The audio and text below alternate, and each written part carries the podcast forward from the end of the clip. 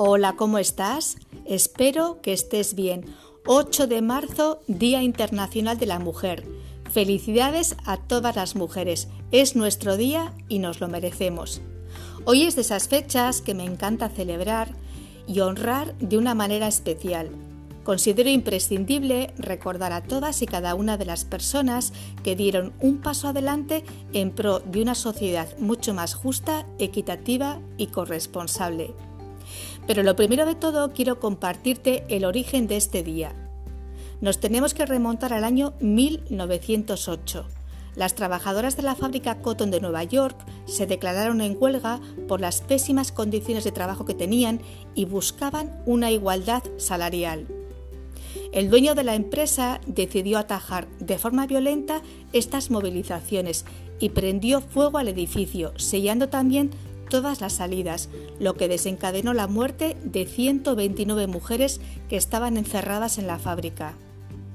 Se dice que el hecho de que estas mujeres estuviesen trabajando con telas de color violeta y que el humo que salía de la fábrica se asemejaba a este color es lo que propició que se escogiese y asociase este tono cromático al feminismo y en general a la lucha de las mujeres.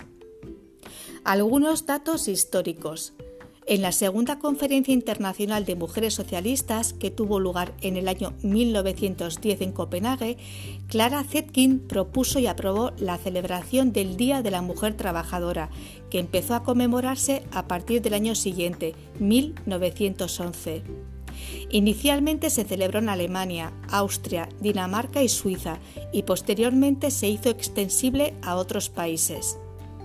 Hubo que esperar hasta 1975 para que la Organización de las Naciones Unidas hiciera oficial el Día Internacional de la Mujer como se conoce ahora.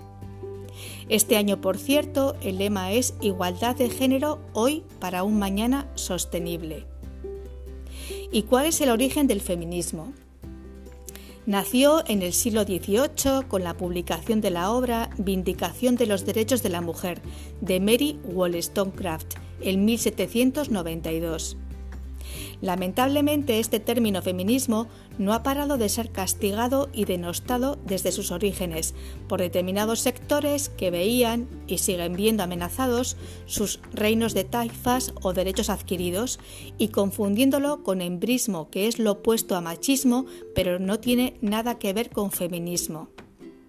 El feminismo de base es un movimiento político y social que tiene una teoría y reflexión muy elaborada y de raíz y busca acabar con sistemas patriarcales que perpetúan modelos de funcionamiento androcéntricos y excluyentes para sustituirlos por una sociedad mucho más justa e igualitaria dota de otra mirada al mundo que nos rodea e incorpora la importancia del lenguaje y de la coeducación como herramientas indispensables para no dejar de lado a más de la mitad de la población.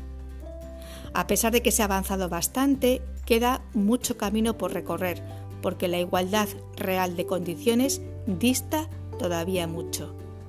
Como dijo la activista estadounidense Charlotte Perkins, no estoy aceptando las cosas que no puedo cambiar, estoy cambiando las cosas que no puedo aceptar. Te ha acompañado un día más Marta Llora. Muchas gracias como siempre por tu tiempo y atención. Te deseo un feliz camino de vida. Cuídate mucho y hasta pronto.